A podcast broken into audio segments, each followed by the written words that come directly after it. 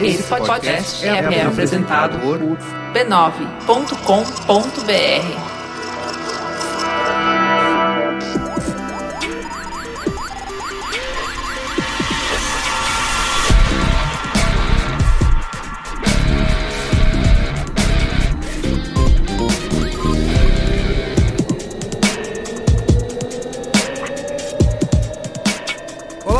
sou o Carlos Merigo, esse é o Braincast número 198. Estou aqui com Luiz Assuda. São Paulo, 4 de julho de 2016. Tudo bom, Merigo? Tudo bem? Estou aqui com dois convidados de honra. Pedro Guerra. Boa tarde, boa noite, bom dia. Faz tempo, hein, Pedro? Faz, faz um tempão. Mas tudo bem, tava na clínica de reabilitação. Agora eu tô voltando.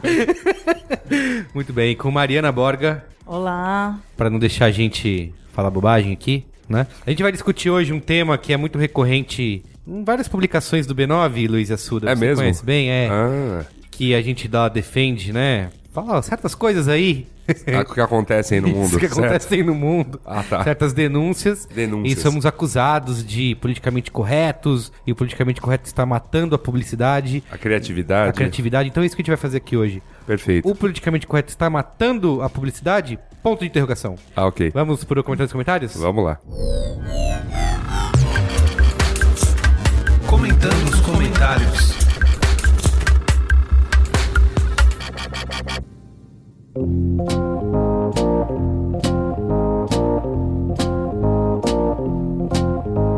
Bom, mas antes dos comentários, eu tenho um recadinho aqui pra vocês, que do dia 13 a 16 de julho vai rolar aqui em São Paulo a Electro Expo, lá no Expo Center Norte. É a segunda edição no Brasil da maior feira internacional de eletrônicos de consumo. Vão ser mais de 50 expositores que vão apresentar inovações em smartphones, tablets, câmeras, drones, relógios inteligentes e muito mais. E além disso, a Electro Expo ainda traz uma série de palestras com especialistas e é uma excelente oportunidade de negócios para a indústria de tecnologia. E o melhor é que além de tudo isso, a entrada na Electro Expo é gratuita, você não paga nada. E quem fizer a inscrição antecipada, dizendo que ficou sabendo através do B9, vai concorrer a uma miniatura de si próprio em 3D. É só você entrar lá no site, na hora de fazer a inscrição, você diz que ficou sabendo da feira através do B9 e você automaticamente já está concorrendo a essa miniatura aí. Então confira a programação no site e faça sua inscrição em eletroexpo.com Eu vou botar todas as informações bonitinhas aí no post e o link para você se inscrever. Beleza?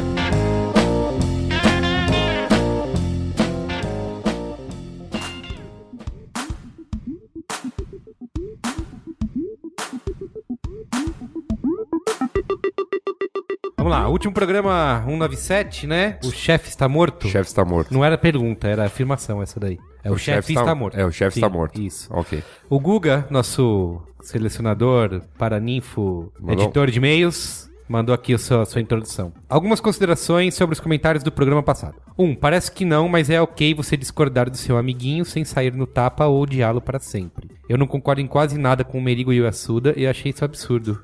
Como não concordar com a gente? Principalmente na questão da goleada, mas eles ainda são alguns dos meus melhores amigos. Se você olhar à sua volta, vai perceber que ninguém concorda 100% com você. Também achei outro absurdo, mas. Acho que devíamos ter dito isso aqui antes, mas ninguém aqui nessa mesa é um guru. Ninguém aqui em nenhum lugar é um gênio inspirador que vai fazer sua vida mudar, porque essa merda não existe. O que a gente fala aqui são opiniões, não fatos. Elas, no máximo, servem para você refletir e tirar suas próprias conclusões. A gente já falou isso em algum daquele programa dos A gente gurus. sempre fala, mas a gente Empreendedorismo lá, não sei o Isso, que lá, que é. tipo, não confie nessa, nessa baboseira, né? Exceto quando se fala sobre Friends e How I Met Your Mother. Nesse caso, eu sou um guru e dono da verdade. 3. Existem alguns tipos de comentaristas de programa que eu gostaria de categorizar aqui para futuras referências. Olha só, fez um catálogo de comentaristas. Caramba? Eu Isso, isso que é estudar o Isso, Ele comentário. só mandou três. Eu acho que isso rende uma enciclopédia inteira. Olha Mas aí. Vamos lá. A. O cara dos quadrinhos. Assim como o dono da loja de quadrinhos dos Simpsons, esse cara é um fã, mas sempre escreve só para falar mal de tudo. Ele tem uma atitude meio blasé e se acha superior aos outros fãs. O cara dos quadrinhos dá pena, não seja ele. B. O entrão. É um cara que não tem muita noção do que é intimidade. Escreve pela primeira vez dando apelido pra todo mundo, mencionando piadas internas que ele mesmo não entende e se sentindo no direito de zoar todo mundo. O entrão às vezes é engraçado, mas geralmente ele é meio esquisito e a gente quer que ele vá embora logo. Ser educado e ter noção é mais legal. C. O honesto agressivo. Dizer a verdade é uma virtude de fato. O honesto agressivo acredita que por ele estar sendo virtuoso ao dizer a verdade, ao falar a opinião dele sem rodeios, ele tem o direito de ser agressivo e manda e-mails com frases curtas como Abre aspas. Isso foi ridículo. Ou, muda essa merda. Ou, não aguento fulano. A gente obviamente não responde nem publica as opiniões do honesto agressivo, o que o deixa mais agressivo. O honesto agressivo é sempre ignorado. Como eu sempre digo aqui, comentários são legais e a gente espera por eles. Não dá pra responder todos, mas a gente lê todos e contanto que você não esteja ferindo nenhuma lei, você tem até o direito de ser o cara dos quadrinhos, o entrão ou o honesto agressivo. Mas pensa se você faria numa situação da vida real e não virtual. Você sempre pode ser crítico, ser engraçado ou ser honesto sem ser esses caras. Olha, o Guga tá realmente. Ele mencionou durante a semana e tal. Eu até ouvi de alguns ouvintes que, não, poxa, eu, né, sou, tô time assuda tal. O Sim. Guga, isso, o Guga não. Eu falei, não, calma. Tipo, o Guga. Mas o programa o Guga é o não foi polêmico Não, assim. não, a foi? gente Já discor- tivemos não, outros. A gente discordou de alguns, de alguns pontos. E eu, eu- foi o que eu comentei. Eu falei, imagina, o, o- eu, o Google, o Cris, se a gente não tava discordando naquela hora daquele determinado assunto, depois a gente sai, toma uma cerveja, dá risada de tudo isso.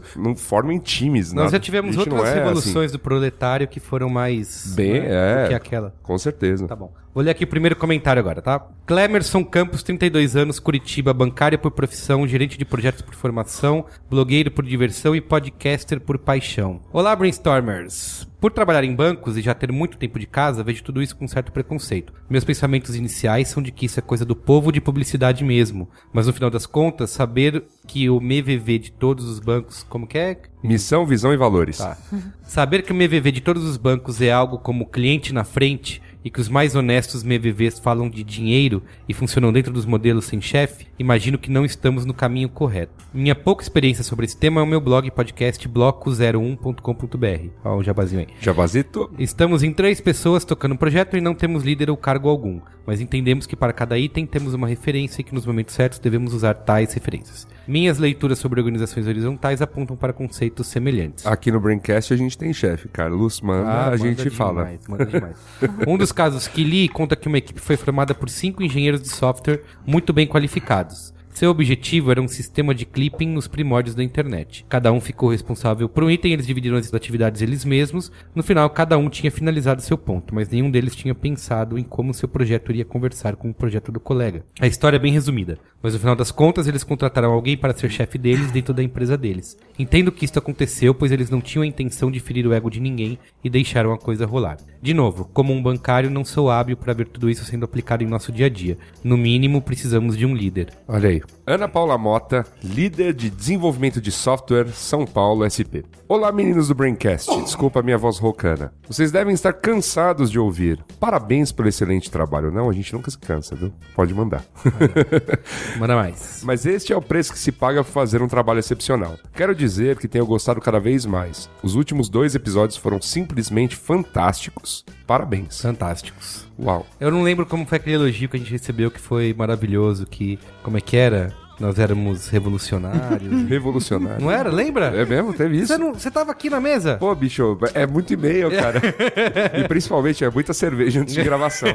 É, tá bicho. bom, eu vou relembrar aqui depois. Muito elogio, né, também. É. No Braincast 197, o foco era falar de empresas com estruturas horizontais e ambientes colaborativos. Eu tenho muita curiosidade para saber como essas empresas funcionam e sobrevivem, pois nunca tive oportunidade de vivenciar. Acho que um ponto importante que não foi falado e eu tenho muita curiosidade é como funcionam as avaliações de desempenho em um ambiente assim. Nas empresas tradicionais, seu chefe te avalia e decide se você vai ou não ganhar um aumento ou ser promovido. Acho que faltou explorar isso. A gente falou um pouco disso no programa, já que você elogiou os dois últimos. Houve um pra trás, que é, o É. do, do feedback. Exatamente, a arte do feedback. O Cris fala bastante da experiência dele de feedback no, no Facebook. Facebook. Sobre a relação entre os millennials, mille, é que ela escreve millennials, Millennials.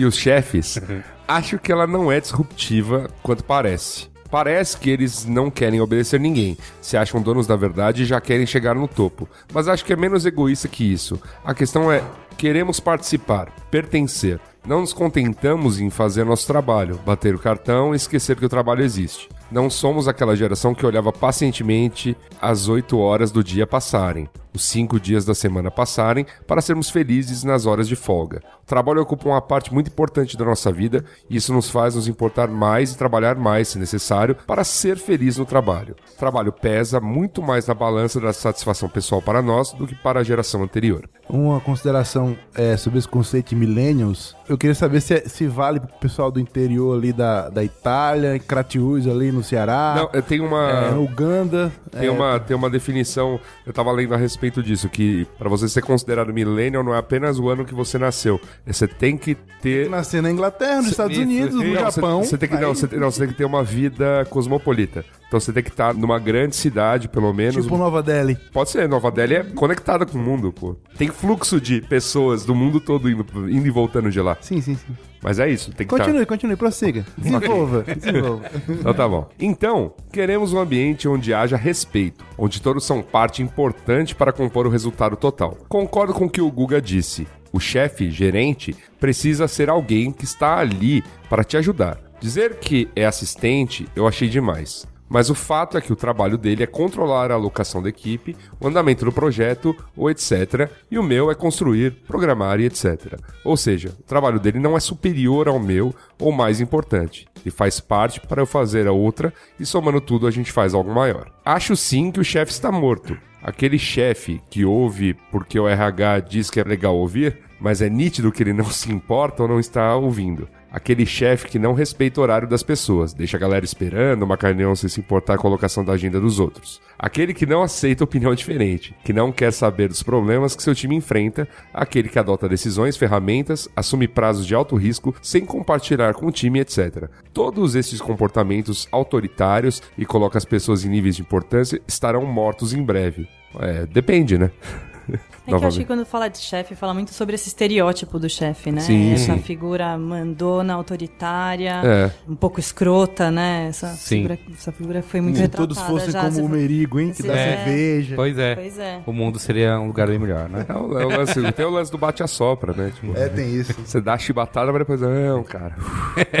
Relax. A geração anterior precisa entender que não pode levar o nosso lado bom, disposição para trabalhar infinitamente e não levar também o nosso lado ruim. Queremos respeito pelo que somos, pelo que estudamos, queremos participar, colaborar, ser ouvidos e principalmente ser respeitados. É preciso entender que essa relação onde o chefe fala e o funcionário obedece não vai perdurar por muito tempo. Eu não tolero relações assim. Quando eu encontro um chefe destes, eu mudo de trabalho. Falando algo bem clichê, eu não preciso de um chefe, sim de um líder, de preferência, servidor. Desculpem o longo e-mail, é que este assunto é polêmico demais e acho que merece outras pautas. Acho que dá até pauta para o Mamilos. Beijos a todos. É, a gente falou bastante isso, né? De, dessa mudança do que, na verdade, o chefe está morto, não é que ninguém mais vai ter chefe, não vai ter o líder. Morreu isso, exa- exatamente esse clichê, né? Que a Mariana falou de. Assim, Mas é é que assim, a gente né, tem uma experiência limitada, né? Foi o que a gente tentou tratar no programa passado. A gente conhece o mercado de comunicação, bem ou mal com algum contato com o mercado de TI, com algum contato com áreas de marketing de empresas,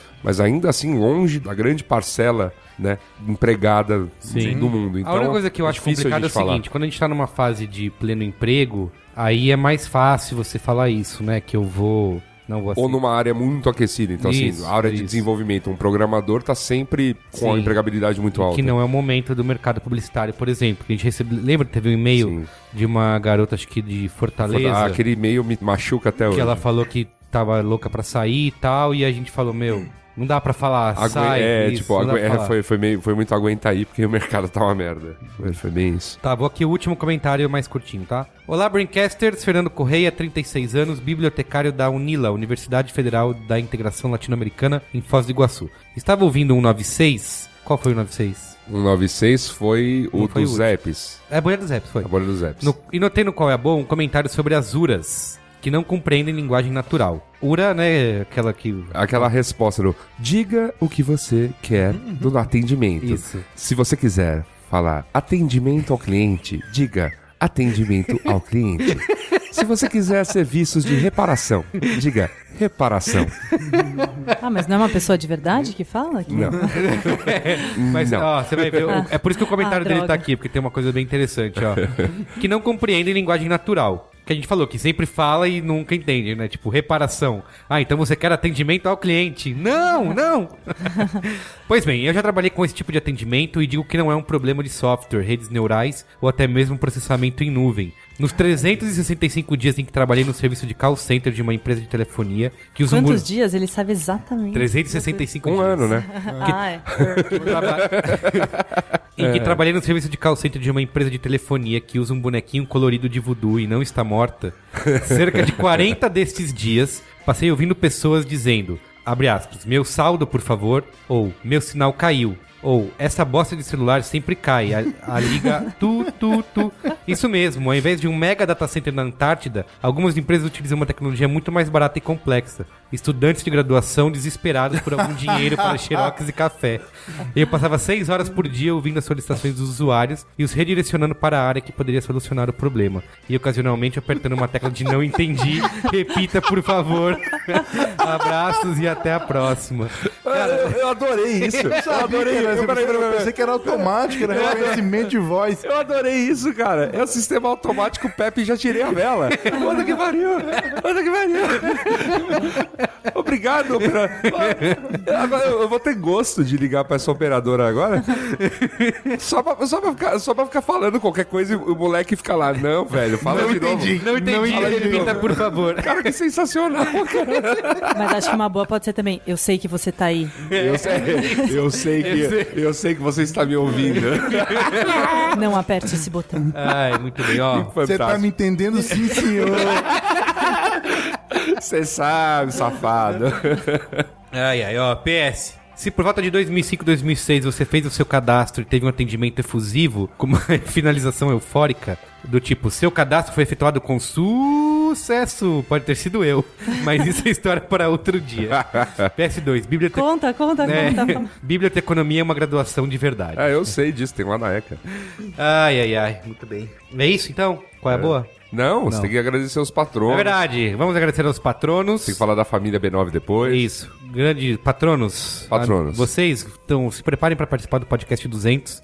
Vamos fazer a chamada já já. Vixe. Quem quiser se tornar um patrono do B9, entre em Ah. patreon.com.br Braincast, Corre, hein? Tá? Esse, esse aqui é o 198, né? Esse é o 198. Vixe, bicho, eu se fosse você... Tá chegando. Corria temos lá. algumas participações importantes aí no 200, tá? Vixe.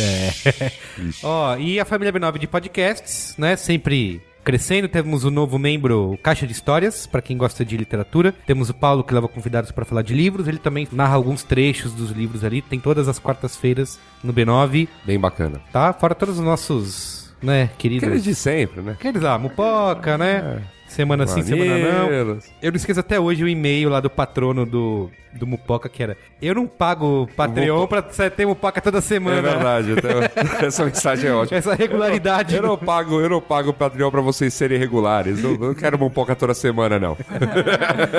Muito bem, então acesse aí b9.com.br barra podcasts, tá bom? É isso aí. Vamos pra pauta? Partiu.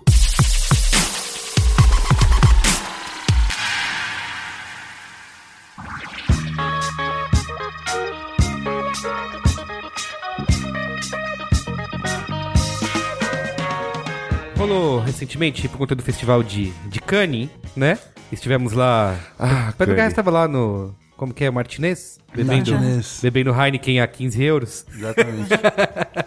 E rolou uma das polêmicas aí do festival, que foi a campanha da UMAP, da aspirina, com um anúncio... Como que era o mesmo texto do anúncio polêmico? Não, amor, não vou filmar. Não, Não não tô- tá filmando, não tô filmando. Ponto, móvel. Ponto móvel, é. Se você quiser saber mais sobre essa campanha, procura aí no B9 por aspirina, que você vai, vai ser o primeiro resultado, provavelmente. E quando isso acontece, quando a gente faz qualquer tipo de. Não quero dizer denúncia, mas quando nós contamos esses casos no B9 e casos em que as pessoas reclamam, ou em casos em que o Conar, por exemplo, resolve tirar do ar, é sempre seguido de comentários do tipo assim: o politicamente correto está matando a publicidade, nós não temos mais liberdade para criar. Então essa é a pergunta. O politicamente correto está matando a publicidade? Mariana Borra. Fala aí, Mariana, você achou que foi foi para tudo isso? Foi exagero? Que a peça não tinha nada demais? É, eu achei a peça um pouco estranha quando eu vi, mas ao mesmo tempo eu acho que é uma daquelas campanhas em que os três anúncios eles são muito parecidos entre si, assim, né? E esse com uma leve, né, importante diferença, mas Mas é, não é que assim é uma é uma imagem muito diferente, é uma coisa que. Então eu acho que pode ter sido a razão pela qual tenha passado um pouco batido pelos jurados, assim. Mas de fato é. Porque tava no meio de outras peças ali, era uma campanha. Era, é, eram, não- eram três, Três, peças é, e as outras frases se referiam a, a coisas, vamos dizer, abre aspas, parecidas. Uma das frases era: Não, eu não tô, eu não tô anotando essa reunião, ponto doc. Tá. E a outra era alguma coisa do tipo, ó, blá, blá, blá, ponto JPEG, qualquer coisa assim. Tá É, bom. Tinha uma delas que fazia referência como se fosse alguma grava, algum grampo, né? Que É, isso. remetia à política e tal, e uma outra a uma reunião. Essa, com certeza, é o exemplo mais grave, se a gente para pra analisar machista. Mas eu acho que é reflexo de como, enfim, a, a gente ainda acha graça de algumas coisas que são machistas. E a gente tá justamente nesse momento para parar para repensar, né? Um dos argumentos foi de que tinham mulheres do júri também, e isso É, eram passou... oito de 16, né? É, Tinham então- oito mulheres no júri. Metade do júri era feminino, esse é um dos argumentos. E também acho que mostra o quanto o machismo está em todo mundo, não só em homens, mas em mulheres também. Agora, eu não acho que o politicamente correto está matando a criatividade. Eu acho que a, a criatividade ela se adapta, né? Coisas que foram naturais. Eu estava até comentando aqui antes. Fui ver um filme que chama Chocolate, que é a história de dois palhaços no começo do século passado, um palhaço negro, outro palhaço branco. E a graça entre os dois era o branco ficar é, esculachando e sacaneando o negro o tempo inteiro, coisa que a plateia ria na época, lotava circo e tal. E hoje em dia, 100 anos depois, essas coisas mudam. Sim. E acho que a gente está passando por um processo de mudança também. Porque assim, teve até uma entrevista recente do Washington Oliveto, onde ele fala isso, né? Que o politicamente correto está. Não não é matando a publicidade, mas algum, algo parecido. E os comentários que se seguem é que num, num, num dia como hoje, clássicos como, sei lá, o primeiro sutiã ou o cachorrinho da COFAP nunca teriam ido pro ar porque seriam considerados hoje ofensivos. O próprio Conar diz que o pedido de suspensão de campanhas, até por parte do, do próprio governo, é, aumentou consideravelmente nos últimos anos, assim, de diversas marcas. E tem, assim, algumas das acusações que essas campanhas levam, né? Que é desrespeitar a família, incitar o sexo entre os jovens, subvalorizar as mulheres, promover o preconceito e até incentivar o maltrato das sogras. Como na campanha da Peugeot, que sugeria ao dono de um carro 1.0 da concorrência com dificuldade de subir uma ladeira, que trocasse de marca ou empurrasse a mãe da sua mulher para fora do veículo. Eu discordo do, do Washington Oliveto. Gostão? Pegue seu banquinho. Dois pontos. Primeiro é que eu não acho que o politicamente correto tá, tá matando a publicidade. E eu acho que isso aí é uma desculpa bem furreca pra quem não tá vendo a vida passar diante dos olhos. Isso, não- isso é mentira. Não, não tá matando de jeito nenhum. E a outra é que ele- quando ele fala que o meu primeiro sutiã não seria veiculado hoje. Acho que seria sim. Acho que seria sim. Obviamente, acho que talvez também é, gerasse um backlash ou um- alguma forma de crítica a isso. Mas eu acho que ela com certeza suportaria, se ela tivesse a coragem de bancar esse comercial agora, o que não é uma coragem, mas é um, é um, é um statement. e aí ela teria muito como lidar com a, a possível má repercussão, que eu acho que, que seria bem ínfima em relação à, à grande repercussão positiva que seria. Sim. É que é difícil fazer um exercício de futurologia, passadologia, sei lá, né? Sim, jamais sim. saberemos. Mas é uma história super delicada de uma menina que tá descobrindo É a feminilidade dela. Não é. Não tá estigmatizando a menina, não tem. Não. eu Tem- acho- é, tem eu acho que eu acho que acho que até o, sei lá, defendendo, abre aspas, o Washington, só por O conta da- Washington. Washington. Dessa Posso ler peça, só- é, que tem, é que tem aquela cena final, né? Que aí ela vai à rua e um cara. Ah, Pá. é verdade. Mas talvez uma pequena adaptação resolveria. Sim, acabou. acho- a poesia. até porque o filme não é a aquilo. poesia, é, a poesia, É. De, a poesia do filme, da, da menina abrindo, pegando o primeiro sutiã, é, eu acho que não tem problema nenhum. Eu mesmo. quero ler aqui o parágrafo do Oliveto, pra, né? Ele não tá aqui pra se defender. é, Ah, para aí, Essas vamos- agressões. Ah, Eu ligo aqui pra ele. tá, liga aí, liga aí. Washington. Washington! um trecho dessa entrevista dele que foi pra Folha de São Paulo. Ele fala assim: você tem de um lado o cara politicamente correto, que é cerceador e bem educadinho, e do outro o incorreto, que é mal educado e pseudo divertido. Temos que buscar o que é politicamente saudável, que respeita a inteligência, mas com irreverência e bom humor. Há coisas que não são ofensivas, mas fazem pensar. E aí? Tem esse, esse equilíbrio de. Eu tava ontem revendo aquele O Riso dos Outros, não sei se todo mundo já viu esse documentário. Não vi. fica a dica, vale muito a pena, assim. São vários comediantes sendo entrevistados tal, e eles falam sobre o que, que é humor pra eles, né? E tem essa história do humor ele precisar sempre de um alvo, assim, dele precisar sempre de alguém pra ser hostilizado tal. O E que é raro ques- também. Mas o que eles questionam é, já que precisa ter um alvo, escolhamos o alvo certo. Exatamente. Sabe, assim, então é, a gente vai dar risada, tem uma frase muito boa do Antônio Prata que ele fala assim, pô, tirar sarro do guarda, que tem um cacetete na mão e tem a lei a favor dele, é difícil. Agora, passar a mão na bunda do mendigo é fácil, né? Então, vamos passar a mão na bun- bunda do mendigo ou... Sim, tem essa questão de você fazer humor com autoridade, né? Porque é um. que é mais fácil, assim, né? Você não pega. Não, não vai, não é em relação a minorias ou qualquer coisa do tipo. É, chutar em cachorro morto é, é muito fácil. É. né? Outra, assim, cê- é bom que você tenha levantado humor, porque não é só a publicidade que passa por isso, né? O próprio. O humor, né? É, o humor ele também é muito alvo de das pessoas falarem que o politicamente correto vai matar o humor, que hoje em dia não teríamos na televisão um programa como Trapalhões, por exemplo, que tinham diversas piadas ali também que eram racistas e tudo mais. Mas não teria mesmo, É, os tempos mudaram. Isso, é. É por aí. Ou talvez, talvez se tivesse, seria em outros, outros, outras bases, porque o humor dos caras é muito circense, talvez Sim. poderia ir para outro, outro viés, mas pro- não aquelas piadas... É, auto- é, exato, mudariam as piadas, mas o- a questão das esquetes É. que eles faziam, acho que não. Cara, eu gosto de citar alguns exemplos que eu acho que não vão pra esse lado. Sei lá, Eu acho que Seinfeld é um, é um cara que se fez é, em cima de um programa que nunca teve nenhuma piada em relação a isso. Ele mesmo tirava sarro, né? Naqueles stand-upzinhos que ele fazia antes de começar a série em si, ele mesmo fazia piada com isso, né? De que não falava de judeu, não falava de gay, etc. Então, eu acho que é um exemplo, um exemplo mais atual, acho que o Louis C.K. também. Ele tá sempre ali naquele limite entre ser ofensivo, mas não, ele não passa disso, sabe? Isso que eu acho legal é que coloca bem no- na, na posição constrangedora das, das pessoas que acham que o politicamente correto está matando a propaganda ou a comédia ou o teatro ou o cinema. Isso é uma bobagem, porque o Seinfeld fez isso nos anos 90, dando 12 temporadas. É. E assim, o problema de tudo isso, na verdade, é que as fronteiras são muito fluidas e, e maleáveis. Às vezes, as pessoas podem estar pensando que tão- não estão falando nada que seja politicamente incorreto, mas se alguém puxar por um viés, um fio, isso vai virar politicamente incorreto e vai vir uma, uma avalanche de críticas sobre isso. Sim. Que é, na verdade, o modo com que as minorias historicamente oprimidas e subjugadas têm para se defender. Que é, eu tava até falando aqui nos bastidores aqui antes de entrar no Madison Square Garden. Das luzes da ribalta, que é tipo assim. Ah, eu às vezes eu me, eu me, me ponho em algumas situações, eu escrevo no meu Facebook, mas é, é fechado, porque eu também não sou otário. Ou então dou opinião no Twitter e, cara, às vezes pode vir uma, uma pedrada do lado eu falei, nossa, é verdade, eu não tava pensando por esse viés. Mas acontece porque, na verdade, na verdade, na verdade, todos nós temos preconceitos. Todos nós temos os nossos monstrinhos politicamente incorretos dentro da gente, porque a gente, a gente é educado, é produto meio, é produto de- do que a gente vê na TV.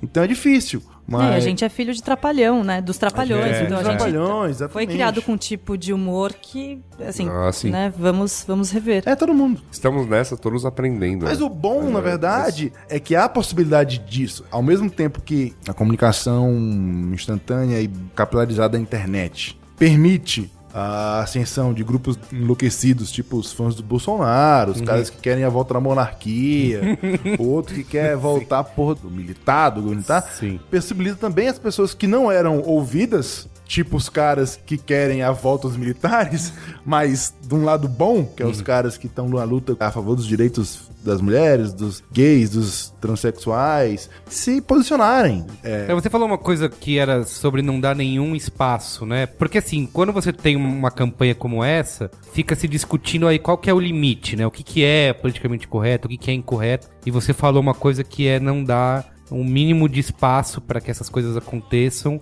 porque isso já sempre aconteceu, né? Isso já sempre foi preconceituoso, machista e tudo É, mais. em relação a esse anúncio da Almar pra aspirina, eu conversei na minha agência sobre isso, a gente tá conversando e tal. E talvez o, a conotação de uma gravação de sexo Uhum. tenha tornado a coisa bem pior do que se não tivesse o querida, o querido, o babe, é, poderia ser. Tirar Mas- uma palavrinha Tirar teria uma palavrinha e resolvido. ter resolvido. Mas é assim que funciona, na verdade. Não tem como você pedir, por favor, não fale mais isso. Porque pedir, por favor, não fale mais isso, tá sendo pedido, por favor, não fale mais isso há três, quatro décadas. Três décadas. Então, não tem por favor. Cala a sua boca. Você tá errado. Então, tipo assim, não é um por favor, é pé na goela. Obviamente que às vezes você fica chateado porque, ah, eu imagino o cara que escreveu esse anúncio. Imagino que eu até conheço ele. Conheço de ouvir falar, mas não é, não é- não é meu amigo. Mas e eu- é um cara muito legal, tá? E o anúncio dele foi feito, foi massacrado. Por muita gente. Ele com certeza não é digno dessa reação de massacre. Mas é assim que funcionam os movimentos de minorias. né? Não, não, não dá pra passar. Você acha que. É, e a gente não se dá conta, né, das, das coisas. O machismo tá na gente, tá nos homens, tá nas Exatamente. mulheres, né? Uma amiga minha outro dia falou assim: ela falou, cara, até outro dia eu falava assim, piriguete não sente frio. Ela falou, hoje eu me toquei. Não dá pra falar isso.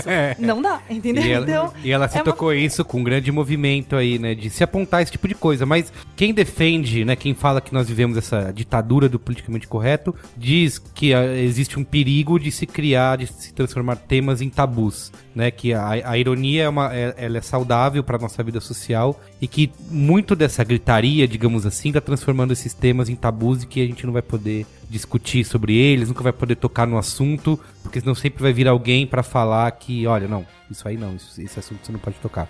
Então, mas eu acho que isso é, uma, é tipo as melancias se acomodando no fundo da caçamba, entendeu?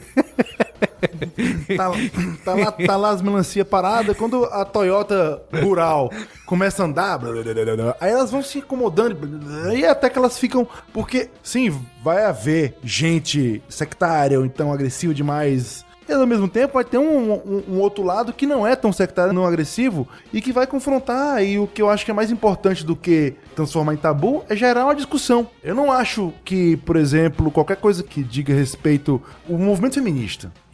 Vai. Eu nem sou um especialista, até porque, aliás, se eu falar sobre. Aliás, eu falando sobre o movimento feminista, existe setores ou alas do movimento feminista que acham que eu não, não deveria estar falando falar. sobre isso. Sim. Entendeu? Sim. Não deveria estar falando sobre É. isso. Porque não é. Não, Não existe homem feminista. Você e, não, que... e você, isso não é assunto pra você. Isso, é. Que, meu irmão, cala sua boca que tem que falar mulher. Tudo bem, eu acho do caralho isso aí a percepção. Mas Mas ao cala mesmo, sua boca que eu não mas, em- mas, mas ao mesmo tempo, tem uma ala do movimento feminista que fala, não, Não é, não é xiita. Até o próprio sou já é uma ala, coisa, tá, né? Pedro? É, falar. Ana Boca é tipo assim, ó, Chita, chita é outro preconceito, Chita é outro preconceito. pesado. é. Cola aí, vamos falar, entendeu? Então, tipo assim, as coisas não são estanques, assim, ah, não, vamos falar sobre é, orgasmo feminino, porque orgasmo feminino é... Não, tem... Eu, tem... eu não entendo direito esse argumento, assim, não vamos poder mais falar sobre o quê? Que mulher é gostosa e vem cá, neném. Tipo, não, não vamos poder mais falar isso. Sim. E daí? Mas, né, Mas sobre é que aí mulher o mundo está falar, ficando sobre- muito né? chato, né? É, não, a gente não vai falar, fazer piada com negro, é, que merda que você fez, Isso, é, sempre- só podia ser negão. Não, São não podemos falar. foi assim, Com entendeu? nordestino, o que É. mais? Com... É, esse tipo de piada não dá pra fazer não, mas, mas tudo bem.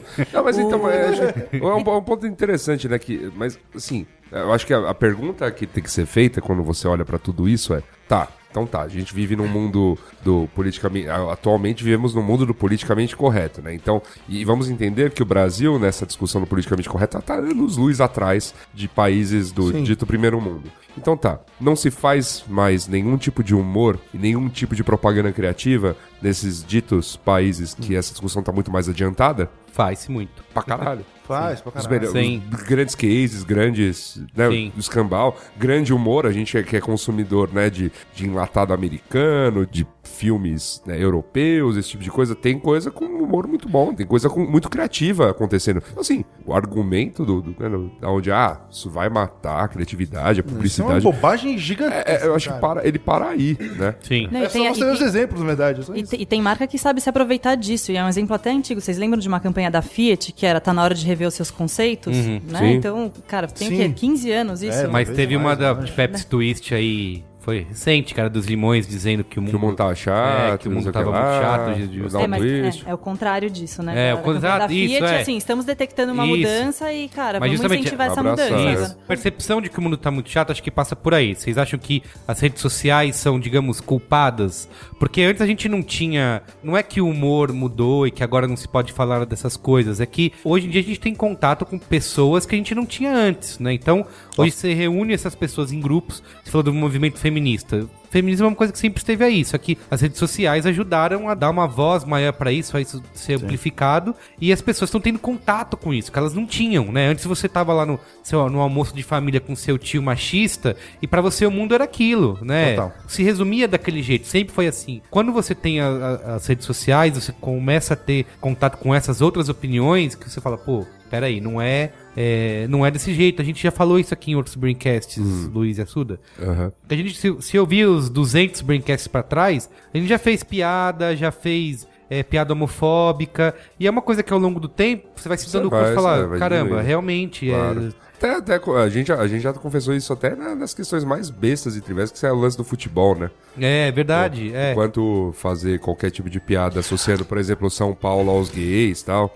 Não, o que eu tava falando é que, é, voltando mais um pouco pro, Volte, volte. pra pauta, tô fazendo papel de moderador Pauteiro, aqui. pauteiro. Moderador. É que, ao mesmo tempo, é óbvio que ficou mais difícil você. você um- mas não é muito, não, mas um pouquinho mais difícil você. Por exemplo, eu trabalho numa agência que tem uma campanha que, que faz Faz anúncio, né? anúncio, né?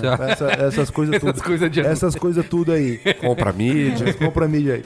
E assim, ocasionalmente acontece. E se a gente fizesse isso? Aí. Ah, não, mas velho, isso aí é foda, porque, meu irmão, se a gente fizer isso, esse rabicho aqui vai ser puxado e vai ser uma desgraça. é, tem um velho. cara do Vai da Merda. Tem, Vai tem, dar, mas tem é. que ter esse cara. É, mas E é, nesse o, caso cara, que a gente- o cara é você mesmo do Vai Dar Sim. Merda, entendeu? Mas vai dar merda por causa dessa história das redes sociais, você tava dizendo. Porque assim, quem tinha voz antes, quem tava na mídia, na televisão, nos intervalos comerciais, sempre era essa voz do dominador, né? Verdade. Então, e aí, de repente, a voz do dominador passou a ter a mesma força nas redes sociais, ou o mesmo espaço nas redes sociais, da voz do dominado. Então, é, quando começou a ter essa igualdade, puta, agora eu tenho força, agora eu me junto aqui com todos os oprimidinhos. Sim. e a gente vai lá reclamar, entendeu? Bonito, eu tô, eu tô ouvindo esses termos e já, já ouvindo a patada Do quê? que vai vir. Da, Esse programa, Exército Vermelho, estão falando em oprimido, opressor e oprimido. Não, vai ser, vai ser, vai ser, vai, vai ser. Vai ser mais Vamos um. mudar. O que, que, que a gente pode. Do que manda pro mandado. Isso, é. Do... Eu tenho- eu tenho uma teoria interessante. Obviamente, teria que pesquisar muito, muito mais a respeito. Então, essa é uma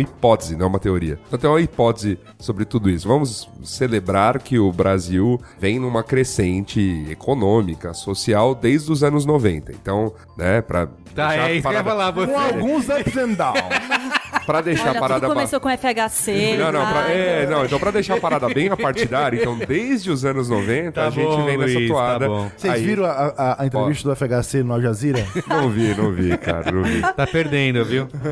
Então, aí, enfim, o que acontece? A gente vem nessa crescente e tudo mais, e aí a gente tem. Segura a foice aí, Pedro. Então, assim, antes, antes até de internet, antes até de redes sociais, né, que é esse fenômeno muito mais recente, a gente tem umas mudanças sociais interessantes, né, em que essas classes, ou, ou, assim, essas, essa cara de classe começa a se misturar de uma maneira muito efetiva, né, aos poucos, mas de repente vira aquela coisa do tipo, reações que a gente achava super... A gente conseguia ler super naturalmente isso em qualquer sitezinho de internet há 10 anos, é, de repente o aeroporto parece uma rodoviária. É verdade. Que é, é, verdade. eu comecei a ver gente diferente do meu lado, no aeroporto, Sim. na rua, no trabalho. E obviamente que ainda não é representativo, então se a gente faz as agências de propaganda, ainda a maioria é, é branca, é hétero, cis, aquela coisa toda. Mas aos poucos vai entrando, né? Vão vão entrando minorias aqui, minorias ali. Isso, e acho que isso funciona para toda a sociedade, né? Então, de repente, quando isso começa a acontecer, a gente começa a ter contato de fato com outras realidades. Então, é- essa coisa do, do humor sempre ter um alvo. E a gente tava tão fora, isso tava tão longe pra gente. A, a questão de alguém nascer negro na periferia tava tão longe do, do menino Sim. branco de classe média nascido no, no centro expandido de São Paulo, que beleza você fazer humor com aquilo. Sim, né? E ele nem tinha como E reclamar, ele não né? É, tinha como isso. reclamar, tava muito longe, mas de repente essa pessoa começa a fazer parte do seu convívio. Uhum. Porque, assim, diante do esforço, chegou lá, né, pra ser meritocrático, tá vendo? Eu eu tô tentando agradar todo mundo.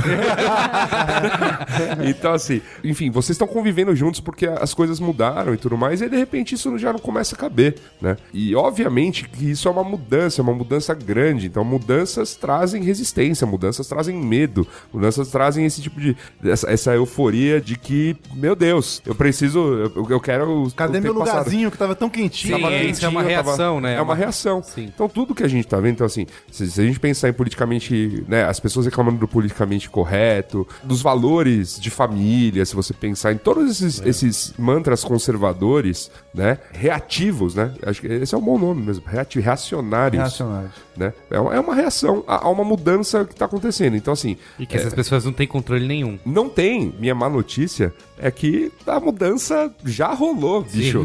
Você só, tá, você só tá vendo, você só tá em conflito com ela, mas ela já está acontecendo. Então, assim, é um fato que eu tenho pessoas de uma classe social que anteriormente não, não entrava na faculdade, hoje elas estão. Essa classe está estudando. Eu tenho né, o impacto, maior parte do- né, dos meus conhecidos, familiares, aquela coisa toda, é dessa classe média criada, né? No centro expandido, blá blá blá. Então, assim, você fala, pô, a primeira dificuldade que eu detectei alguns anos é, pô, tá difícil achar uma empregada doméstica, querem ganhar muito, querem fazer mesmo, blá blá blá, aquela. Né? Falei, aquela, claro, imagina, ó, como era antigamente, que eu me lembro criança, via lá uma empregada doméstica em casa, ela já trazia a filha pra dar uma olhada como é que é o serviço. Você acha que alguém tá fazendo isso hoje? É verdade. A, a- a empregada doméstica tá levando filha pra aprender serviço de, de doméstico? Não, a menina tá na escola e vai aprender, e vai estudar, e vai fazer faculdade. Então é óbvio que vai ficar difícil de achar doméstica. E isso vale pra todos os pequenos serviços, né? E aí eh, falaram, né? Mas onde isso vai levar? Eu falei, vai levar como aconteceu no primeiro mundo. O que aconteceu no primeiro mundo? Eles trazem os brasileiros pra limpar a privada, pra... Mas a gente custa caro lá. É. Os brasileiros que limpam privado na Europa. Mas escuta, quando rola, você falou disso que a mudança já. Mas mais barato que um europeu. É, sim, esse, claro, eu acho que esse é o óbvio. ponto. Você né? falou que a mudança já aconteceu, mas quando rola casos como esse, é, até não só na publicidade, mas casos de agressão, de agressão física, de morte e tal, dá meio que, meu, acho que não- ainda não, não, não chegou Não, lá, a? Tá denúncia- muito a- longe. A, denúncia tá acontecendo. Eu acho que esse, é- mudança também não é assim, tipo, ó, galera, seguinte, ó, Mudou. pum, ó, acabou. É por isso que. Ninguém- que- todo que- mundo, tá- que é todo mundo se respeita. Porque eu, eu- que eu assinei uma lei aqui, ó. Todo mundo se respeita, hein? Não é assim, né, cara? É por isso que é necessário que a reação seja forte e bem aguda e objetiva. Sim. Porque é assim que muda o comportamento. né? Tem um outro lance que dá essa percepção, pode dar para as pessoas essa percepção de que o mundo tá mais chato, é que hoje a gente não consome mais o produto em si, né, só pelos seus atributos, assim, a gente consome os valores e a história daquela marca. Então acho que é por isso que, que levanta muito essa reclamação das pessoas, essa indignação quando ela vê uma marca que se posiciona de uma forma que ela discorda, né? Isso vale para os dois lados, né? A gente teve, no caso na, na semana passada, teve o comercial de escola que foi super elogiado, então que há um ano atrás tinha feito aquela campanha do carnaval, né? Da, do deixei o não em casa. Então como isso é importante hoje em dia é importante para as pessoas, né? Não, ela, a, a escola fez, cara, muito, muito há, há 15 anos atrás, a Carminha, pelo bem da ciência, que mostrava, não, não mostrava explicitamente, mas tinha uma, uma mulher com os peitos redondos e os peitos quadrados, que ela toma cerveja, os peitos quadrados e os peitos redondos, que fazia parte daquele imaginário, daquela, daquela cultura de 30 anos atrás, 20 anos atrás. Pro- legítima propaganda de cerveja, né? Legítimo que, propaganda de Tinha que ter cerveja. a gostosa, É, tinha então- que ter a galera, Mas jovem. isso já não faz mais sentido hoje. E, e, assim, é difícil, Você cara. acha que isso vale pra todo mundo? Porque a gente tá falando aqui de algumas marcas, mas sei lá, se a gente pegar outras marcas mais populares, por exemplo, Kaiser, eles vão abrir mão do. é, eles vão abrir mão porque a Kaiser é da Heineken eu vi e uma a gente campanha- gravou, eu só vi uma- fazendo um jabazinho é. aqui, Ah, sim. a gente gravou o código aberto com a Dani Cachiche, que é VP de marketing da Heineken, e ela é uma pessoa que ela falou desses valores lá e o que ela defende, e a Kaiser mudou a comunicação aí nos últimos anos, mas já fez muito isso, né? Já dependeu muito do baixinho da Kaiser com gostosa. Mas com- eu até Mas fiz é, que muito eu acho que não tem saída. Ou É. é, ou é assim. Eu Ou é ou eu apanha. outro dia- Ou é eu ou... eu vi então outro dia uma ser- dessas, uma dessas cervejas pequenininhas, assim, do tipo... Nem lembro a marca. Esse aí é um problema. Vai falar, ah, não lembro a marca. o programa não funcionou, mas eu achei a propaganda muito interessante, que era, tipo, esse é mais um... Isso aqui é uma propaganda de cerveja. Acho que era então. Conte, não era? Conte É, Beer? Conte é Beer. isso. ah, então, sei lá. Não, mas isso é uma propaganda de cerveja, cadê? A, a- né, a mulher começa, cadê as gostosas? Cadê não sei o que lá? Não, amor, mas isso é uma propaganda de cerveja. Não, mas cadê Então, não sei o que lá? aí Tá. pode ser. E aí é óbvio que é andar sobre o, o gelo fino, que é. Pode ser que haja alguma marca que. Não, não, não, não. Eu vou ser um pouquinho escrotinha, mas eu vou ter uma galera lá que é minha, que é minha chapa. Então, tipo assim, eu não vou. Óbvio que não vou desancar mulheres ou negros ou não sei o quê. Mas, porra, vou falar mal de nordestino aqui no- na miúda. Aham. E talvez eu consiga algumas coisas. Óbvio que eu tô exagerando, eu tô fantasiando, mas eh, de repente haja alguém que top fazer isso. E aí ela vai- essa marca vai conviver com as pedradas que vão vir dos lugares das pessoas que não topam, eu acho isso ridículo. E com as vibrações é, dos, dos De um poucos certo- fãs de um de um, certo aí. ciclo. É. Então, né, não, eu acho que não tem muito, muito. Ah, tem que ser assim, tem que ser assado. As pessoas vão se adequando às coisas, até quando a marca topa levar porrada em defesa de uma causa. Não sei. É, Eu acho eu só tem, só tem que tomar cuidado, obviamente, pra não, não, não ferir nenhuma lei, né? é isso, É, só isso. Enquanto comunicação, ela vai testando, as pessoas vão vendo o que acontece e tudo mais. Mas, assim, existe leis aí, né, que É. nos proíbem de, de ser. De, né, de É, e tem outra coisa que preconceito tem muito rolado muito bastante. é, eu vi até isso agora por causa do festival de Cannes, que é muita gente acusando as marcas de oportunismo, né? Ah, que, isso aí tem- também tem que estar É, isso, assim, até marcas fazendo alguma campanha com relação a um discurso contra a homofobia e tudo mais, e aí sempre vem gente dizendo, ah, eles só estão se aproveitando é, desse momento, né, de... é, Tem tudo isso. e, é, desse momento que tá todo mundo falando sobre isso, eles também querem aproveitar. Tem alguma maneira de fazer sem parecer isso, sem ser oportunista, sem... É duro, né? Porque é propaganda, né? Essa- É, mas- é é, todo mundo que vem, né? Ou ainda trabalha ou veio do mercado de publicidade, a gente fica meio assim, mas é que no fundo, no fundo a gente é tipo dentista na sociedade, né? É, o advogado, todo mundo Claro, odeia, o, pro- o problema só é que a gente fala para não sei quantos milhões de pessoas, né? Então, teoricamente, tem uma. A marca, ou, ou- ou ela tem que se posicionar de alguma maneira. Eu acho que fica bem falso se o público consumidor vai sacar. Mas que porra é essa, velho? O cara tá falando assim, assado, no mês passado era diferente. Tem sempre uma. É, eu acho que tem a ver com outras atitudes da empresa que não só comunicação, entendeu? Então eu acho que se vá, é bonito ali pra botar no, no comercial de 30, sei lá, teve uma, uma onda um tempo atrás que era uma das empresas ecologicamente corretas, né? Só que aí, puta, aí o cara usa a mão de obra, não sei das quantas, É verdade. a, a máscara cai Isso, dos caras, é. entendeu? Lembro da história da, da Dove, que tipo, de um lado puxando pra história do Real Beauty E e, na- do outro vendendo vendendo Axe. Vendendo Axe. Então, assim, é... Me lembro desses vídeos. É, também. tem isso. Mas eles mudaram também, né? A gente tem que o Axe também mudou, então tem que levar isso em Aliás, uma puta, o último filme deles é Isso, incrível. é, assim. muito Qual é o legal. último filme deles que eu não sei? Que é a história de não padronizar os caras É. e, fala- e ficar falando, ah, encontre o your thing. Ah, eu tô atrasado. É, ganhou agora também. Levou um leãozinho aí, né? Ah, é? Gosto muito de te ver, leãozinho. Eu falei, Leãozinho, foi o, o- o- o Rodrigo Leão falou isso. O Rodrigo Leão, que é diretor, sei lá, CEO, motherfucker. O Rodrigo Leão ganhou um leão? Ah, nem sei se ele tá mais nessa. Tá, cara. entendi. Nem sei se ele tá mais nessa.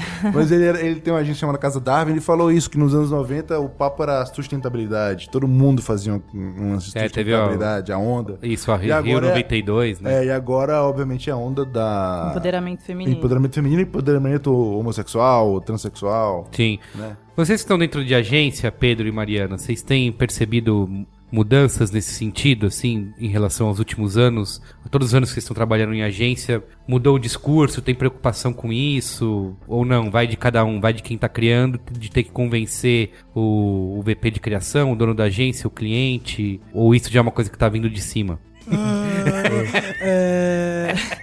Não, eu acho que tem a ver com configuração das agências também. Assim, não quero, sem querer puxar sardinha, imagina, mas a, a Thomas, acho que ela tem uma configuração muito especial, assim, nesse sentido. É a agência que eu trabalhei que tem mais mulher na equipe, por exemplo, sabe? Então, acho, que- eu sinto que tem uma preocupação e são umas mulheres mais ativistas, assim, mais esse, esse grupo vermelho. Essa bola é levantada, é discutida e, cara, eu nunca vi nada nem perto de ser machista saindo, sem- me sendo apresentado, assim. Tá. Eu- Nesses últimos dois anos que eu tô lá. É, eu, eu Mas- na, na agência que eu trabalho, não só na, agência que eu trabalho, é, é- é injusto falar que eu tô há pouco tempo lá, mas há, há 15 anos eu trabalhava, comecei trabalhando na, na FIS, depois passei pro, pelo Duco, na Gambra. Eu acho que tem mudado o perfil das pessoas que pensam a comunicação nas agências. Elas até se ressentem de não poder falar uma coisa, Tá. mas elas sabem que, tem, que não podem falar aquela coisa Entendi. tem mudado. Mas assim, eu acho que vai, isso vai mudar muito quando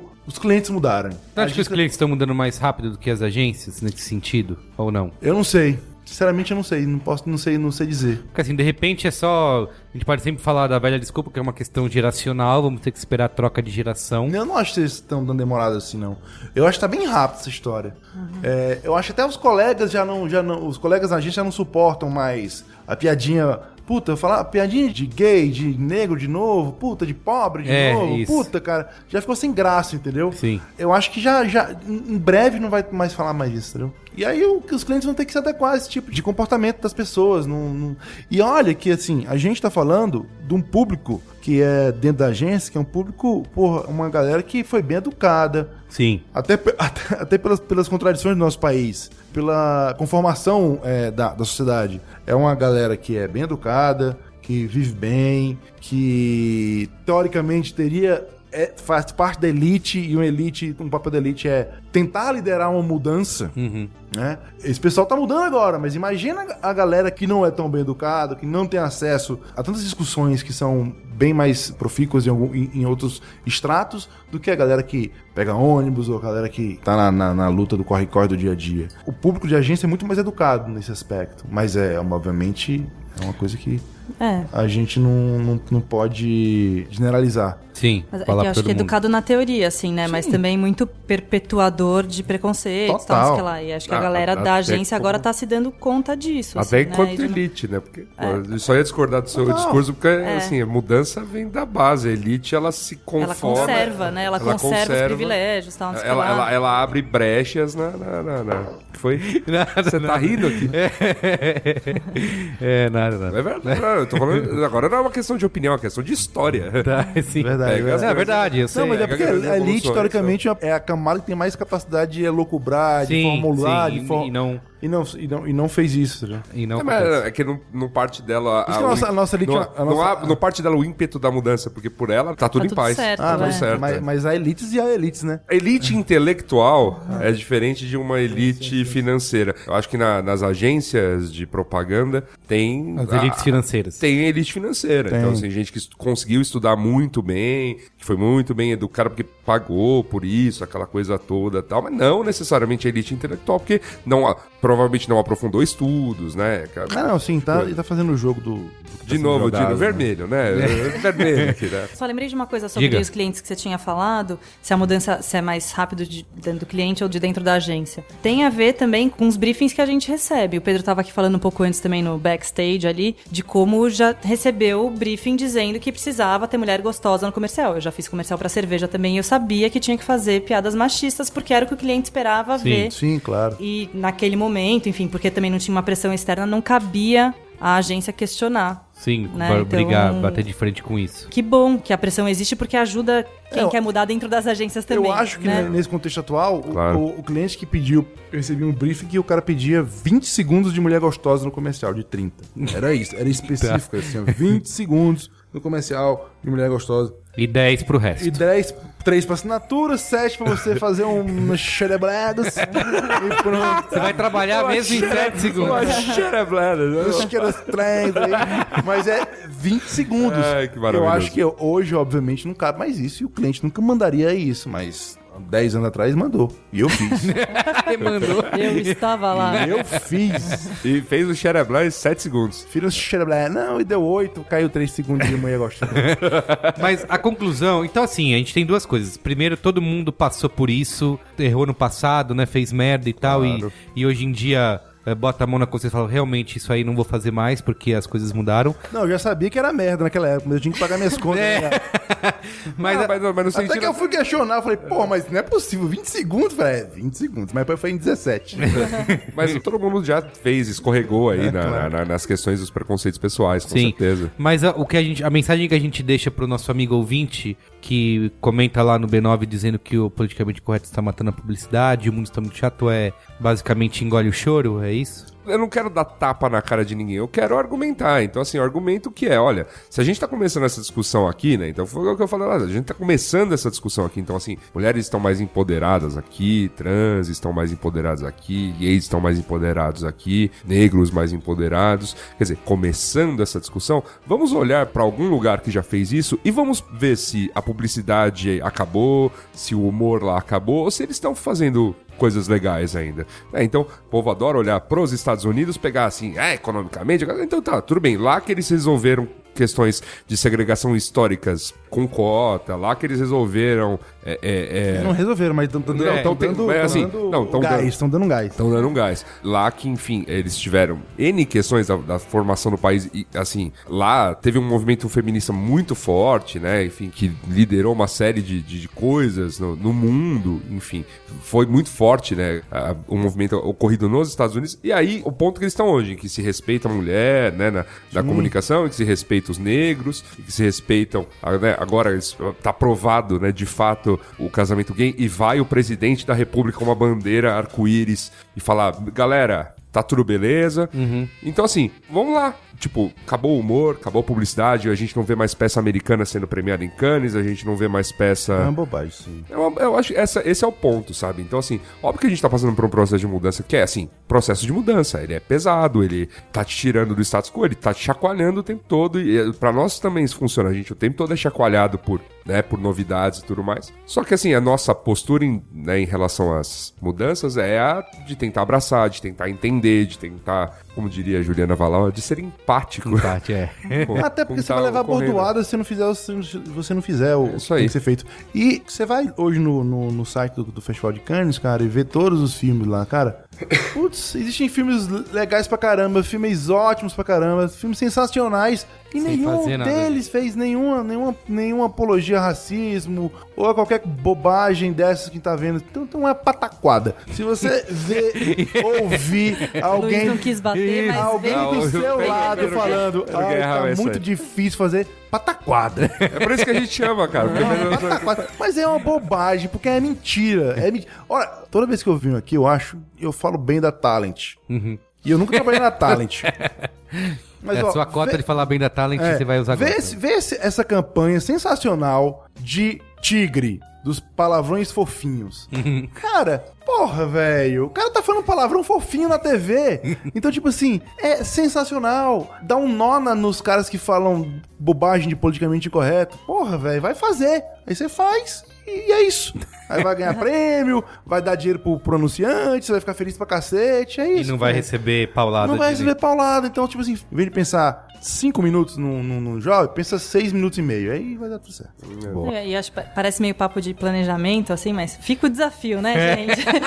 Porque, sério, Hashtag, hashtag fica o desafio. Pensou em fazer piada de sogra? Não. Repensa. Isso, Pensa mais um pouquinho, né? Pensou em fazer piada machista? Pensa mais um pouquinho, É o, né? lance, é o lance do. Esse deveria ser um indicador, assim como eu tive na, na- na primeira agência que eu trabalhei, o indicador de. Ah, vamos pensar, sei lá, aqui o briefing. Aí vinha a ideia, ah, se a gente fizesse o maior blá blá blá do mundo. É, aí o maior do mundo era uma É. das caixinhas. Você conhece, né? conhece. E aí, e aí lá, de lá veio uma frase, que é, olha, se você tiver como a sua principal ideia o melhor blá blá blá do mundo, é porque você está sem ideias. e eu dei risada disso, às vezes quando eu via jobs deles na rua com o maior blá blá blá do mundo, eu dava risada, porque eu falei, ah, acabou as ideias, mas eu acho que serve pra isso. Então assim, se a tua primeira ideia te leva Ah, isso. a isso, aí, ah, eu preciso, ah, eu preciso fazer piada com o negro, preciso fazer uma piada com o nordestino, preciso fazer uma piada com a mulher. Então, brother, você tá sem ideia, assim. Vai, senta lá, pensa mais um Pensa pouco. mais. Antes da gente encerrar, eu queria ler aqui, ó, os preceitos básicos que definem a ética publicitária. Tá bom? Segundo esse mocinho aí chamado Conar. Todo anúncio deve ser honesto e verdadeiro e respeitar as leis do país. Deve ser preparado com o devido senso de responsabilidade social, evitando acentuar diferenciações sociais. Só- professor, Diga aí. E também tem uma galera muito no. que sai muito nesse, na, na, na- na comunidade publicitária, que é a seguinte: porra, esse Conar também pega qualquer coisa. Esse É. Conar não sei o que, não sei o que. Cara, que bom que seja o Conar, porque senão era justiça comum, estava isso. fudido. É. Então o cara do Conar vai,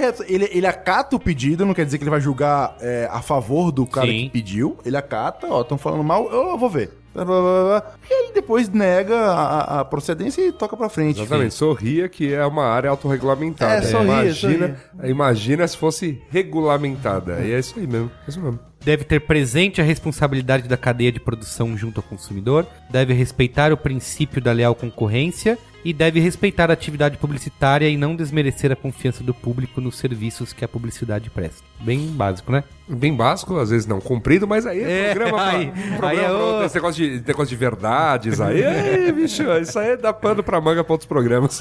Muito bem. É isso? É É isso. isso. Qual é a boa? Isso. Vamos lá.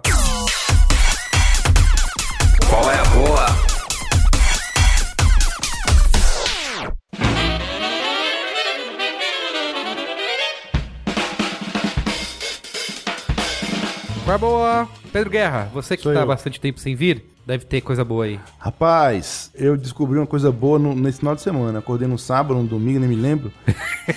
e, Mas acho que você acordou nos dois. né? mas não sei. então, puta, mudei a coisa boa. Vou falar de outra coisa boa. que é o seguinte: tem um amigo meu, Carlão Busato, que dirige uns filmes. Aí, Busato. e ele foi pro South by Southwest e trouxe pra mim, indicou um cara que eu não conhecia e acho sensacional. Se chama Har Mar Superstar. Ah, foi dica aqui do Luiz e Gino. Do Luiz e Gino, eu ainda não ouvia, mas... Ó, Mas, Tá que é, pariu. mas é bom, é Então bom. Fala- não, vai voltar falar. pra não, minha não, não, anterior. não, não, fala, fala, fala, porque falar é sempre bom, né? Isso, isso. Não, não, então, tipo assim, aí eu, eu fui no, no Spotify e aí descobri uns discos do caramba dele. E ele lançou agora um Best Summer Ever, que é legal pra cacete. E tem outros dois ou três lá que também é bem legal. Mas isso aí foi o meu. Foi o. o, o- Só pra limpar a garganta. É. O, que- o meu mesmo que eu ia falar mesmo, que foi quando, que foi quando eu acordei nesse sábado, nesse domingo, não me lembro muito bem, que eu vi que na Folha de São Paulo, no, no Ilustrada, tinha uma matéria gigantesca, gigantesca não, duas páginas, sobre relançamento da discografia do Jackson do Pandeiro. Hum, boa. E é legal pra caramba, e tá tudo no Spotify, cara. Olha aí. Que maravilha. Pô, maravilhoso. E aí tem dois discos que são sensacionais que eu recomendo, que é Aqui Tô Eu, do Jackson do Pandeiro, Isso é que é forró, do Jackson do Pandeiro, Rei do Ritmo. Vai lá, gato. Muito bem. É isso? É isso. Eu vou falar a minha aqui rapidinha. Eu É... ia falar sobre o Carbonara. Puta, Mano, fala sobre... Fala. Puta, tem um carbonara do caralho. ali na Alameda Lorena, Viz- quase chegando no Rebouças ali, tem um restaurante chamado Pet Rosso. Tem um carbonara do caramba e um cacio pepe. E pode ir lá, eu não tô ganhando porra nenhuma. Fala que você conhece o Pedro Guerra. É, mesmo que nada. E, a- e a, e a sua, e a sua experiência de fazer o Cat Pep, eu tava lendo a respeito É disso. lamentável. Pô, cara, mas o importante é ir tentando. É, tentei duas vezes, eu- a, a- a segunda foi menos pior do que a primeira. Mas qual é a grande dificuldade? É o ponto do. É o queijo tem que ficar cremoso sem se liquefazer e sem se aglutinar e ficar coagulado. É Ah. É toda uma química aí que... Tá tentando, você tá fazendo massa ou você tá fazendo tipo um risoto, por exemplo? Não, não, não, é um macarrão. É um famoso espaguete. Depois eu. É.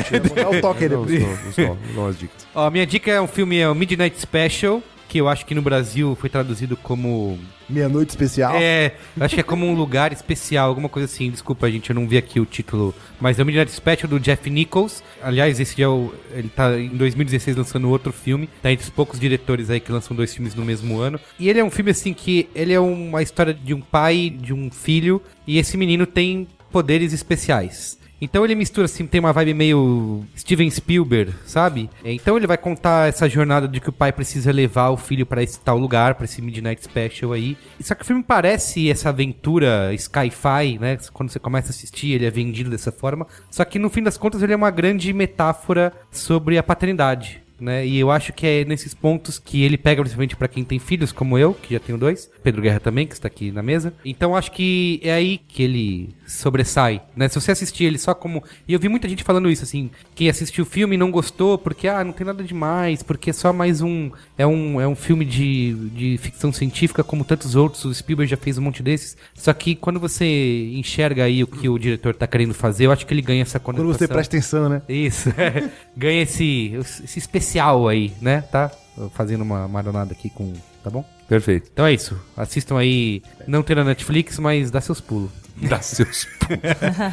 Mariana, Ó, então acho que além das coisas que eu já falei, é, tem o Riso dos Outros aí, só relembrando. Boa. Tá de grátis no YouTube. Olha aí. Entre assim que terminar o podcast. Muito bom de assistir, tem 50 minutos. Antônio Prata, Gregório do Vivier, Laerte, Rafinha Bastos, um monte de humorista falando sobre a visão dele sobre humor, muito legal. Tem esse, esse filme que chama Chocolate, que é um filme muito legal. Acho que ainda tá no cinema, é com o Omar Sy, que é um puta de um ator. E eles que é o falam- cara do, do Intocáveis, que né? é o cara do Intocáveis. E eles falam sobre o nascimento do palhaço Augusto e Branco, que é essa lógica de Didi e Dedé. Todo, todos os palhaços se enquadram no Augusto e o Branco. E esse- essa, essa dupla foi a dupla que começou com isso. Então é muito legal e tem a ver com essa mudança do humor ao longo do tempo. E por último, uma peça de teatro, que é boa até pra quem não gosta de teatro, que chama Amadores. É uma peça que tá aqui no Itaú Cultural. E é uma peça feita com atores profissionais e atores amadores, mas é muito boa pra ver tipos diferentes de personagem. Então pensou na sogra? Não, vai lá ver Amadores que você vai ver que tem outras pessoas que existem no mundo.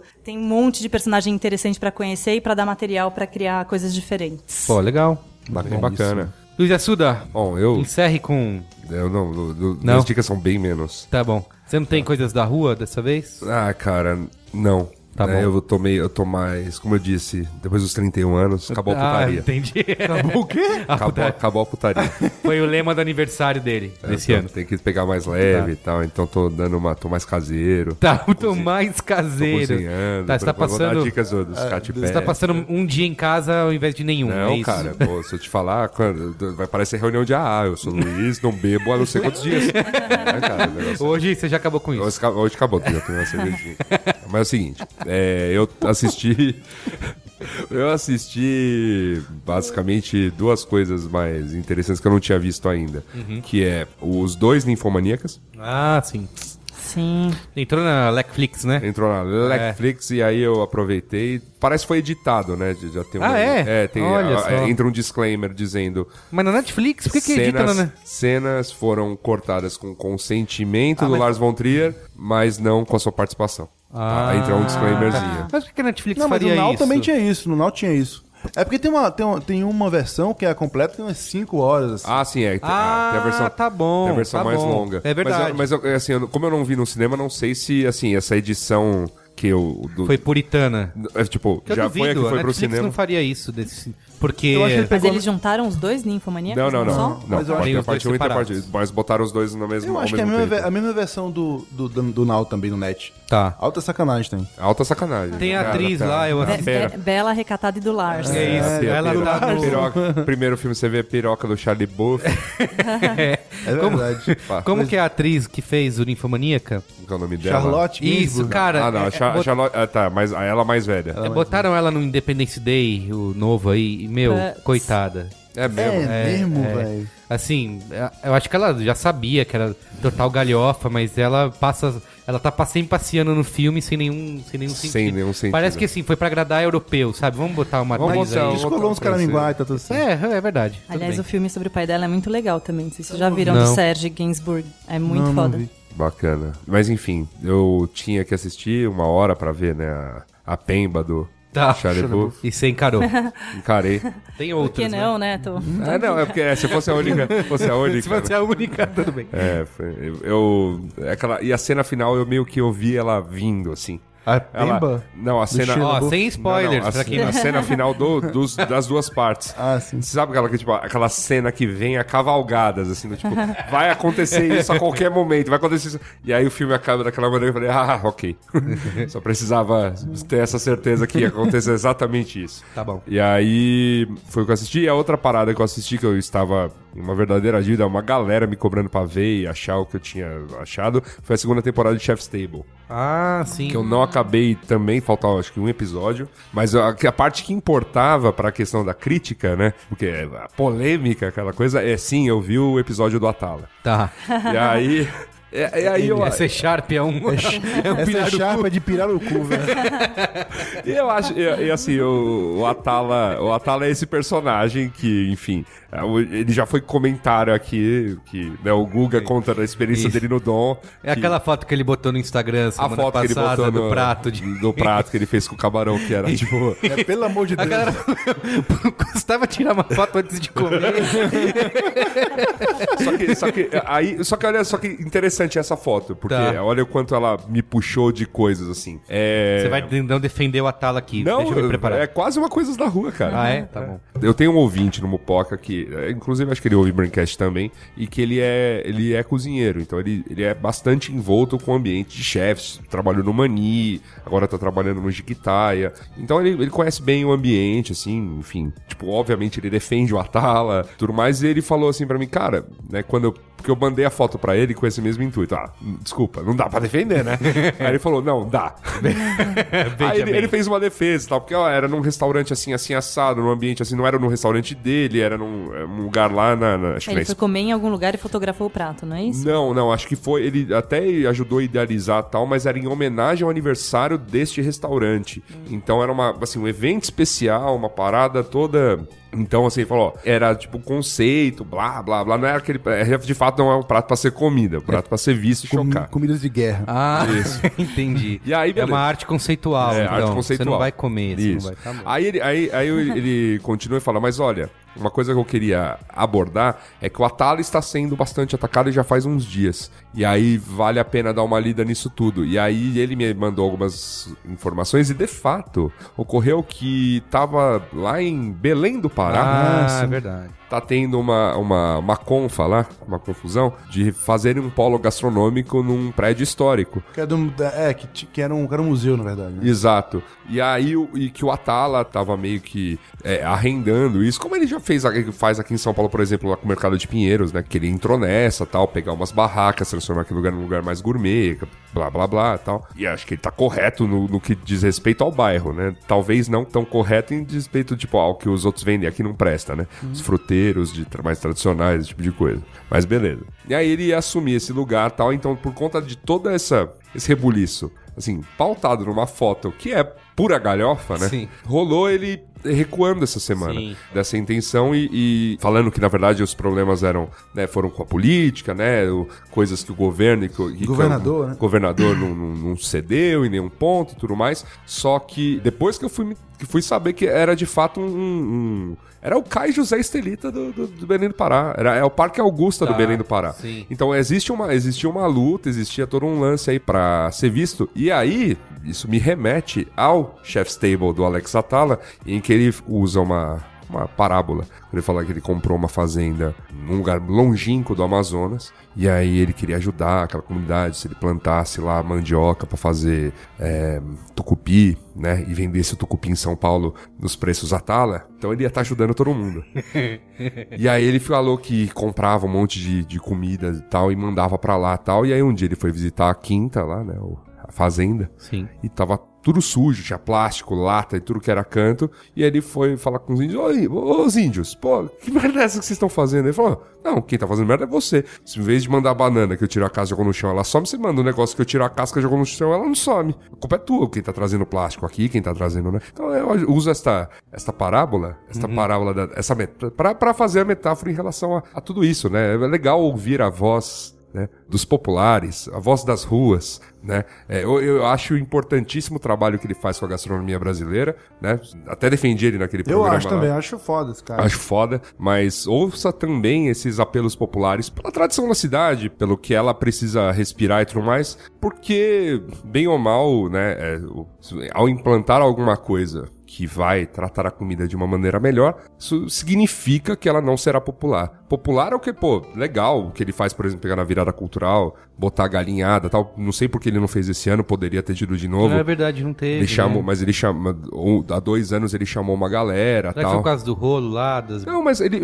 ele fez super organizado há dois anos, tipo, que no ano passado, né, no 2015. Tinha fila, mas Não, ninguém que ele, é, tinha uma bateu. filinha, mas ninguém se bateu. Ele chamou mais 15 pessoas, tipo, de bares tradicionais de São Paulo que servem galinhada, tipo o Bio, o, o Bahia. Uhum. Assim, foi, foi bem legal que você tinha variados tipos de, De galinhada, galinhada. lá. E era um lugar, tipo, can, recanto da galinhada. E o mais legal, era do lado da minha casa, era na Roosevelt. Então, eu fui lá, comi, eu achei da hora. Eu cumprimentei o pessoal do Bill que eu conheço, né? O Rogério e a Dona Edi. E fiquei lá, foi legal, foi divertido. Então, até Esse uma não pena, uma pena que ele não fez. Vamos ligar pra ele pra perguntar. Mas, mas assim, pô, que bacana que foi tudo isso, toda essa discussão, tudo. Só fui ler a respeito de tudo isso porque surgiu uma porra de uma foto de camarão esmagado na minha tela. então, então Bom, não fica- desvalorize o... e- não, um dos valores prato e- sujo. E, e, né, busque, busque conhecimento por trás do camarão amassado. Olha aí. Muito bem. Muito é legal. isso. É isso. Galera, Isso valeu. Obrigado, Mariana. Obrigado, Pedro. Obrigado, Luiz e Assuda. Valeu. Obrigada. É nóis.